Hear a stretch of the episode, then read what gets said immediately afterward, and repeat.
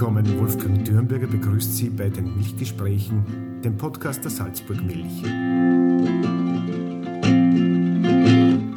In der vergangenen Folge habe ich mich mit Andreas Gasteiger, dem Geschäftsführer der Salzburg Milch, über das Thema Tiergesundheit, den Strukturwandel in der Landwirtschaft und über die breite Produktpalette unterhalten. Diesmal wollen wir uns vor allem mit den Umweltleistungen der Salzburg Milch beschäftigen. Salzburg Milch hat in den vergangenen Jahren immer wieder Auszeichnungen für den Klimaschutz erhalten. Zuletzt etwa, weil die Abwärme aus der Käseherstellung besser genützt wird. Ist der Umweltschutz ein großes Thema bei euch? Ja, das ist natürlich, wir sind ein Lebensmittelunternehmen äh, und äh, erzeugen gesunde Lebensmittel und auch nachhaltige Lebensmittel. Und natürlich ist das Thema Nachhaltigkeit da äh, gesetzt und wird von uns besetzt. Ja. Einerseits fangen wir mal schon beim Bauern, der ist ja auch nachhaltig, was der alles macht für den ganzen Umweltschutz und auch für die Natur. Ich meine, da gibt es selber wieder Gradwanderungen, das wissen wir. Meine, das können wir heute nicht ausdiskutieren, wir zwar. Aber äh, im Großen und Ganzen ist das wenn man jetzt durch unser Land fährt, ein wunderschönes Land und ist gepflegt und eine tolle Kulturlandschaft. Und im Unternehmen natürlich geht es ja auch um Ressourcen, ja, um Ressourcenverbräuche, ob das jetzt äh, Wasser ist, ob das jetzt Abwasser ist, ob das andere Dinge sind. Äh, und äh, das ist uns wichtig, dass wir da immer äh, natürlich auch vorne dabei sind mit gewissen Einsparungen, Optimierungen und es geht nicht immer nur, da schauen wir auch nicht auf den letzten Euro, das muss ich jetzt auch ganz ehrlich sagen, dass man sagt, man macht jetzt was und das muss sich innerhalb, also der wirtschaftlich heißt, gern mir, aber das ist unter drei bis vier Jahre rechnet. Da muss der ROI, der Return auf Invest, was so schön heißt, muss da sein, das machen wir es nicht. Das machen wir bei Umweltschutzmaßnahmen nicht. Ja? Da haben wir für einen längeren Zeitverlauf, ja, äh, dass wir sagen, ja, äh, äh, wir schauen uns das an, aber das ist auch wichtiger, weil es einfach zu unserem Unternehmen dazu passt zum Thema Nachhaltigkeit. Wir haben ja unsere Nachhaltigkeit, Nachhaltigkeitskonzepte äh, immer gemacht und äh, unsere Nachhaltigkeitsberichte, damit wir da einen Verlauf auch haben. Und äh, wir sind jetzt nicht so weit, dass wir ab Juli, ab 1. Juli, eine zusätzliche Stelleeinrichtung, die ist im Marketing angerichtet, eine Stabstelle für Nachhaltigkeit und Innovation. Das ist äh, eine Position, die wo sich rein diesem Thema widmet, der Nachhaltigkeit, weil wir denken auch schon wieder weiter in die Zukunft, Photovoltaik, die Themen, Lamprechtshausen eventuell oder vielleicht auch im Stadtbetrieb in, in, in Salzburg, äh, dass wir uns den Themen auch widmen, aber natürlich auch der ganzen Verpackungseinsparung. Eine Molkerei, eine Käserei ist wahrscheinlich ein sehr energieintensiver Bereich. Echt geht es also wirklich nicht nur darum, dass man da jetzt Greenwashing betreibt und, und mit einem Nachhaltigkeitsbericht, sondern ihr investiert wirklich in den Betrieb regelmäßig, um hier energieeffizienter zu werden und einfach den Rohstoffverbrauch beispielsweise zu senken. Ja, auf alle Fälle. Das, das, das gehört ja bei uns dazu. Wir, wir denken für 2021, dass wir die, das ganze Thema äh, uns anschauen, äh, Dampf, wo man mit fossilen, mit fossilen, also mit Gas äh, dementsprechend jetzt harzen, dass wir das dementsprechend einmal äh, umstellen können oder justieren. Äh, da sind wir alle vorhin dabei und da haben wir halt unsere Spezialisten im Haus wo sie den Themen auch äh, äh, widmen und halt konzeptmäßig halt dann vorbereiten, damit wir halt auch nicht hier, wie du sagst, das Greenwashing machen, weil das bringt ja auch nichts äh, und man kann sagen, dass wir irgendeine Förderung kriegen, äh, sondern dass wir da auch wirklich äh, äh, auch hier unseren Beitrag für die Umwelt leisten. Großes Thema im Lebensmittelbereich ist natürlich gerade der Verpackungsmüll. der ist auch sehr stark in der öffentlichen Diskussion. Ähm, Ihr habt da in letzter Zeit sehr viel gemacht äh, und ihr führt es auch immer wieder an, dass ihr beispielsweise bei Plastik sehr starke Einsparungen gemacht habt bei der Verpackung. Wie ist das technisch möglich oder wo, man, wo kann man das einsparen? Ja, das hat natürlich auch mit unserem Markenkonzept zu tun gehabt. Wenn man da ein bisschen aushält, da wieder, da haben wir schon 2017 begonnen, äh, dass man beim Fruchtjoghurt äh, einen kartonkaschierten Becher genommen hat, wo innen nur ein leichter Plastikanteil ist und aus der Kartonummantelung ja, in der Marke zum Beispiel. Das ist natürlich schon eine Kunststoffreduktion. Und äh, dann auch Dinge wie äh, Plastikstroh Weg beim Alex, beim Kakao und auch bei der Käseabpackung. Die Käsescheiben sind jetzt in der Marke und da werden wir auch mit, mit Handelspartnern jetzt auch verstärkt zusammenarbeiten, dass man diesen Kunststoffanteil reduziert und äh, teilweise geht, dass man auf äh, 80-20 geht, also 80% Karton, 20% äh, äh, Kunststoff. Weil ganz ohne Kunststoff geht es ja nicht. Du brauchst immer eine Barriere, weil siehst, du hast nur verschimmelte Produkte. Und da hat der Konsument auch gar nicht. Das funktioniert nicht. Das ist immer eine Gratwanderung, dass jeder schreit, kein Plastik mehr. Äh, wir möchten alles, was weiß ich, los oder was anderes oder einen Karton hernehmen. Ja. Aber du brauchst immer eine Barriere, innen, eine Beschichtung, äh, damit halt du die Haltbarkeit noch zusammenbringst. Ja. Und äh, da arbeiten wir ständig daran, um Optimierungen. Und wir haben da wirklich auch hier Pionierarbeit geleistet speziell in der Käserei jetzt auch nochmal, in dieser Käseabpackung mit dieser Tassen, die wir gemacht haben, mit 80-20 und jetzt dann nochmal mit 95-5. Das heißt, 95 Prozent äh, kann man dann recyceln, da kann man die Folie runterziehen, äh, dann hast du halt hast den Karton äh, komplett trennen vom Kunststoff. Ja. Und äh, äh, da haben wir wirklich schöne Erfolge auch jetzt im österreichischen Handel, auch im deutschen Handel. Und das forcieren wir nach wie vor und äh, da denken wir daran, dass wir auch das noch weiterhin ausbauen. Aber ich habe gehört, ihr habt da speziell mit Verpackungsspezialisten zusammengearbeitet. Da gibt es zum Teil noch keine Produkte von der Stange. Das muss man dann selbst entwickeln. Ihr habt da selbst auch einiges an Entwicklungsarbeit reingesteckt. Ja, wir haben da natürlich haben mit einem Kartonlieferanten äh, zusammengearbeitet äh, äh, im ersten Schritt. Ja. Äh, dass man gemeinsam halt auch gesagt hat, äh, wie gut das funktionieren äh, auf dieser Anlage und gemeinsam halt die nächsten Schritte besprochen und halt gemeinsam mitentwickelt. Ja.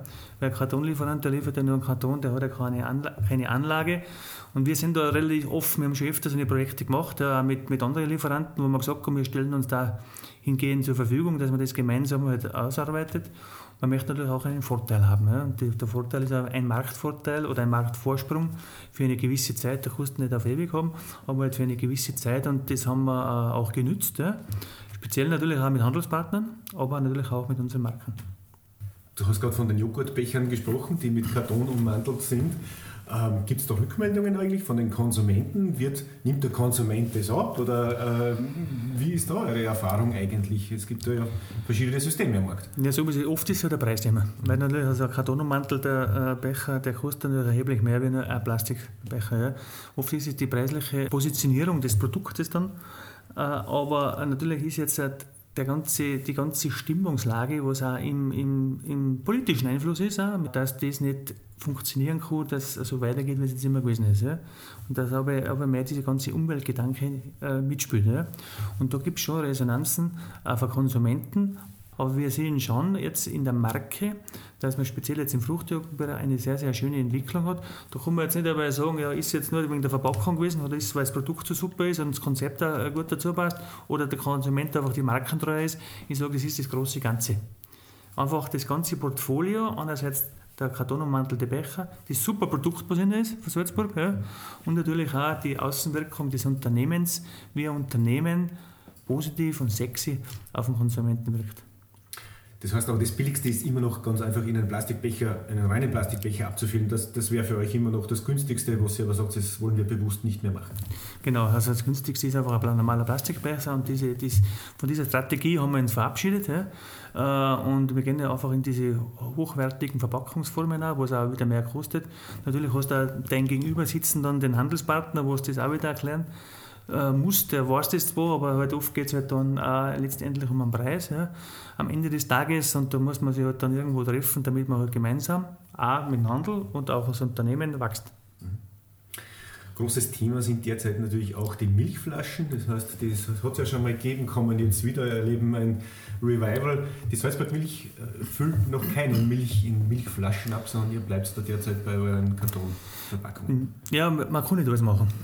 Wir werden auch in Zukunft das Segment in der Glasflasche nicht selber bedienen, weil einfach auch wir hier in der Marke sehen, wo in der Positionierung, was wir haben, da funktioniert es mit den Verpackungsformen, was wir jetzt haben, wo wir natürlich auch schon einiges eingespart haben an, an, an Grundstoffen, weil der Karton ist ja ein Karton. Ja. Und da kann man jetzt sagen, okay, man macht eine Ökobilanz mit der Glasflasche und mit dem Karton und jeder, der was macht, der gewinnt. Ja? Das ist im Leben halt so. Ja. Aber ich bin selber persönlich auch nicht überzeugt, ob das, das Nachhaltigkeitsthema Nummer eins ist jetzt eine Glasflasche. Es ist ein äh, im Kopf hin. Ja. Weil alles, was Glas ist, was ich auswasche, meint man, ja, es ist einfach äh, weniger äh, oder es ist mehr umweltschonend wie was anderes. Ja. Also wenn man sich alles anschaut oder was, dann hebt sich das die Waage, die ganzen äh, äh Zyklen, wenn man jetzt immer Reinigungsmittel, Verkehr, äh, Rücklieferung, Emballagen äh, zur Kartonverpackung. Und deshalb bleiben wir auf dem Thema, äh, was wir jetzt haben, also mit der Kartonverbundverpackung, das besetzen wir noch. Und Österreich ist ja nicht so ein großer Markt, muss man dazu sagen. Wenn da jetzt jeder mit der Glasflasche anfängt, die kostet eine riesige Invest und das muss ja unter dem Strich auch wieder, äh, wieder rechnen. Das, das besetzt jetzt ein großer Hersteller äh, der ist erfolgreich mit denen. Ja, Gratulation, ist gut so. Wir, wir besetzen andere Felder. Alle Unternehmen versuchen natürlich in dem Bereich innovativ zu sein, äh, Verpackungen einsparen, aber auch äh, Verpackungen zu entwickeln, die komfortabel sind und dergleichen. Äh, wie viel Potenzial gibt es da noch? Ist da noch viel vorhanden? Einerseits Einsparung an Kunststoff oder andererseits, äh, was wird sich im Verpackungsbereich und im Design da noch tun? Ja, das ist, man, das ist auch immer ein Thema, was macht man äh, jetzt anders in Verpackungen. Ja. Das beschäftigt uns natürlich schon, aber hauptsächlich geht es halt da schon um, um, um Plastik- oder Kunststoffeinsparungen, weil eine revolutionäre Verpackung ist halt jetzt nicht, ob irgendwo einer daran arbeitet oder äh, man ist halt immer wieder auf einen Verpackungshersteller angewiesen. Was natürlich das Thema ist, was wir ja schon gemacht haben jetzt mit dieser Kartonverpackung beim Käse, da haben wir den Lied, da sind wir die Ersten, da schaut auch, schauen auch sehr, sehr viele auf uns. Das ist wieder halt ein Schritt voraus gegenüber jemand anderen. Da hat man einen Wettbewerbsvorteil und diesen Wettbewerbsvorteil, den nutzt man. Und äh, äh, an solchen anderen Dingen äh, arbeitet man halt an Modifizierungen, an Folien, da arbeitet eh, äh, jeder ständig. Aber irgendwo, wenn ich jetzt hernehme, eine Joghurtdecke, ja, Früher haben die gehabt 45 oder 40 μ, jetzt haben sie eh gehabt mal 30 μ ja, Stärke. Dünner geht es halt nicht, weil es hebt es nicht. Ja? Und, und bringst nicht mehr dicht. Ja? Und äh, irgendwo ist eine technische Grenze gegeben. Und das muss auch der Konsument auch, auch verstehen, ja? weil der Konsument möchte auch Produkte haben, die was auch, äh, von der Haltbarkeit auch, das, das auch gewährleisten, was verspricht. Ja? Und äh, äh, da sind wir einfach auch vorn dabei. Wenn wir über die Weiterentwicklung von Produkten und Verpackungen reden, wie viele Produkte hat denn die Salzburg Milch aktuell im Sortiment? Ja, wir haben knapp 700 Artikel. Da ist jetzt Marke dabei und da ist auch Private Label dabei, also Handelsmarken dabei und Lohnabfüllungen. Wir machen ja für andere auch Lohnabfüllungen für Partnerbetriebe.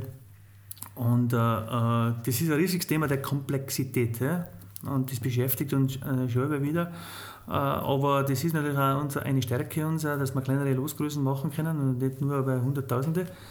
Und äh, äh, wir werden sicher noch versuchen, aber dass man diese Mengen, also was ich gesagt habe, 700 Artikel ist jetzt einmal eigentlich schon die Grenze. Wenn wir was Neues bringen, dann muss was anderes lassen werden. Weil es einfach dann nicht mehr handelbar ist. Du brauchst ja Lagerplätze, du brauchst äh, ja, du brauchst Lager, eben die ganzen Lagerplätze und Lagerverwaltung und das kostet teilweise Geld, du musst bestellen und und und und herbringen. Und das ist ja nicht immer so einfach, ja, paar kleine Mengen, dass das, das dann richtig verwalten kostet. Du bist ja seit dem Vorjahr alleiniger Geschäftsführer der Salzburg Milch. Äh, was wünschst du dir? Wo siehst du die Salzburg Milch in einigen Jahren stehen? Wo soll das Unternehmen hingehen? Ja, wenn jetzt gerade noch in die Vergangenheit gerade ein bisschen schaue bei dieser Frage, weil das, das, das gehört ja zusammen. Wir haben jetzt einiges äh, aufgelöst in der, in der Salzburg Gesellschaftermesse. Das ist jetzt hundertprozentig in bäuerlichem Eigentum. Das ist jetzt auch gut so. Äh, das ist auch immer, ja, also ich weiß nicht, ob es ja da einen privaten ist, ob es ja einen deutschen äh, äh, Eigentümer mit dabei, was ja nicht schlecht war. Ja? Das hat alles seine Vor- und Nachteile, das ist, das ist eh klar. Aber jetzt sind wir wieder 100% in bäuerlichem Eigentum. Und das ist auch das Ziel für uns und auch für mich, dass das in Zukunft auch so bleiben wird und muss. Äh, weil wir jetzt auch die Strukturen auch dahingehend auch bereinigt haben. Und was ich mir für die Zukunft wünsche, ist einfach, dass wir weiterhin einen attraktiven Milchpreis auszahlen an die, an die Bauern, ja, der was ganz vorne dabei ist. Ja. Wir waren letztes Jahr wieder ganz vorne dabei mit dem Milchpreis und das wird in Zukunft so sein. Aber auch, und zu denen stehen auch unsere Eigentümer, dass wir auch ein Ergebnis erwirtschaften müssen. Weil es einfach auch wichtig ist für Wachstum des Unternehmens, für Investitionen und für die ganze Liquidität, was man braucht. Und äh, es wird in Österreich einen Strukturwandel geben. Da bin ich hundertprozentig überzeugt, dass die äh, österreichische Milchwirtschaft in den nächsten fünf Jahren mehr so sein wird, wie sie heute sein wird, auch für die ganzen Betriebe. Aber eins, und das ist ein Ziel für, und für uns allen, auch für die Mitarbeiter und auch für die Eigentümer, ist, sollte es einen Strukturwandel geben, dann sind wir als Lied dabei. und als, äh, als Mitgestalter und nicht als Agierer, weil wir einfach auch hier für die Performance in den letzten Jahren schon gezeigt haben, wie leistungsfähig das Unternehmen ist. Und äh, wir wissen auch, wie leistungsfähiger wir jetzt im ersten Halbjahr 2020 sind, auch trotz Corona. Äh, und das ist äh, gut, weil auch wenn man jetzt ein Standbein einmal kurz ausfällt, wie die Gastroschiene, dass man nicht dann gleich in eine Schieflage kommt. Also wir werden heuer genauso weiter wachsen, auch in der Corona. Und dementsprechend da auch hier äh, die Bauern, dass am Jahresende auch zufrieden sind. Aus Sicht der Konsumenten, was sollen die in den nächsten zehn Jahren, was können die in den nächsten zehn Jahren von der Salzburg Milch erwarten? Ja, natürlich immer, dass wir wieder attraktive Produkte auf den Markt bringen. Das ist ganz klar. Wir, wir, wir gehen jetzt intensiv in das Thema Käse hinein, äh, Affinierung der Käse, die ganzen Themen. Da werden wir in den nächsten Jahren schon noch einiges auf den Markt bringen. Ja. Auch mit dem Thema Eiweißanreicherung äh, der Produkte, äh, auch mit dem Thema äh, Zuckerreduktion. Weil wir haben jetzt einiges äh, reduziert an Zucker. Wir haben äh, fast 30 25% Zucker reduziert bei den Fruchtjoghurt, damit man auch diesen Gesundheitsgedanken auch wieder mit, mitwirkt oder mit den Konsumenten hinausträgt. Und äh, auch natürlich werden wir weiterhin auch Konzepte mit Handelspartnern machen. Das haben wir immer schon gemacht jetzt. Ja. Ob das jetzt mit, ein, mit, ein, mit, ein, mit der Rewe ist oder ob das mit der Spare ist oder wie auch immer die alle heißen, oder Lidl oder Hofer, da haben wir äh, gute Konzepte mitentwickelt mit Handelspartnern und auf das werden wir in Zukunft auch wieder gehen. Und da haben wir dann auch da direkt den Draht zum Konsumenten. Andreas, vielen Dank für das spannende Gespräch und dass du vorbeigekommen bist. Wolfgang, danke schön für das Interview und es hat mich gefreut, mit dir über diese Themen zu sprechen.